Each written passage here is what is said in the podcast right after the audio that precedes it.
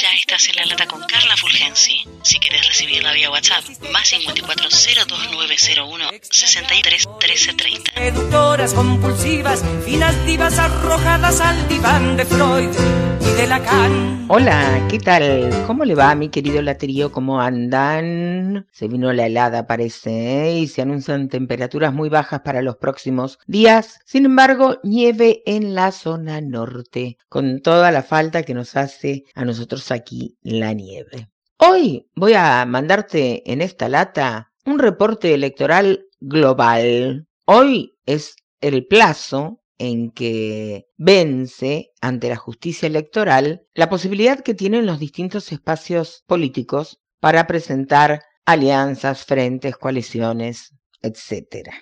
Este jueves, mañana, seguramente a la madrugada, como suele ocurrir, se conocerá el armado a nivel provincial y en cada una de las provincias de la Argentina de las alianzas y frentes electorales que se van a presentar primero a las elecciones primarias, abiertas, simultáneas y obligatorias, las famosas PASO, que tendrán lugar el 12 de septiembre y definirán los candidatos de cara a las elecciones legislativas generales y ahora el 14 de noviembre. Recordamos que estas fechas fueron prorrogadas con la aprobación de la Cámara Nacional Electoral en razón de la pandemia, ¿no? que está impactando a todas las actividades, inclusive a la política y a la electoral, por supuesto. Y se van a definir los candidatos de cara entonces a las elecciones legislativas generales del 14 de noviembre. Te cuento, son 127 diputados que renuevan bancas, de los cuales dos pertenecen a Tierra del Fuego.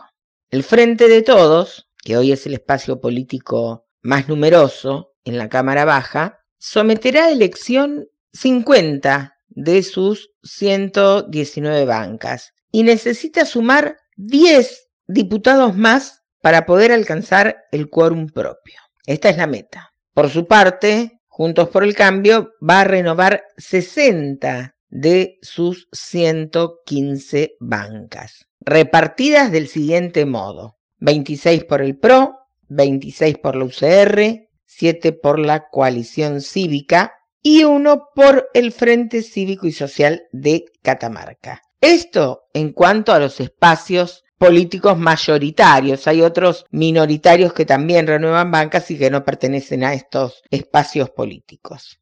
En Tierra del Fuego, informa hoy Noticia de Tapa, el padrón provisorio de la justicia electoral federal Dice que son 62.018 votantes en Ushuaia, 73.639 votantes en Río Grande y 4.863 votantes en Tolwyn. En la provincia ya se anunció públicamente, te lo contaba en el reporte pasado, la alianza entre la UCR, PRO, ARI y MID, y también van a permitir la inclusión de extras partidarios e independientes, ¿no? El, famoso libro de pases, ahí va garrita, dicen para darle volumen al, al espacio. El Frente de Todos plantea su esquema político con hermetismo todavía, más allá del interrogante de lo que se decide y de lo que haga el partido de gobierno forja y los acuerdos a los que puedan o no llegar. El objetivo es sumar a la Cámara Baja dos de los diez diputados que les faltan para el quórum propio, juntos o separados. Forja y la Cámpora juntos o Forja por un lado, la Cámpora por otro. El frente de todos. Yo veo un escenario difícil con un Forja suelto, y veo también difícil que se pueda llegar a un acuerdo entre el Frente de Todos y Forja, aunque no imposible. ¿Me explico? El movimiento popular fueguino, excepto las intenciones de Javier Giordano, parecen mantenerse como prescindente. Y según declaraciones de hoy a la mañana, tempranito, con mi querido amigo Adrián Moreno, del legislador Pablo Villegas, es más que difícil que el movimiento popular fueguino, recordamos un partido de raigambre netamente provincial, se sume a un acuerdo de apoyo al frente de todos. Diría yo prescindente por el momento. No imagino tampoco un esquema donde haya una postura partidaria y hagan algún tipo de declaraciones. Nada de esto vamos a saber cuando recibas esta lata. No sé bien cuál es el horario límite, pero siempre es a último momento, ¿eh? Mm, beso Alberto con su programa, Albertito Seco a último momento. Siempre, siempre a último momento terminan de cerrarse estas negociaciones. Porque estas negociaciones políticas de armado electoral traen atadas acuerdos a futuro, quizás cambio de figuras en algún cargo, incorporación de otros a otros cargos, pero sabemos que no se dan así navegando por el agua en un río manso. No, son años, viste. Esto se cierra a último momento.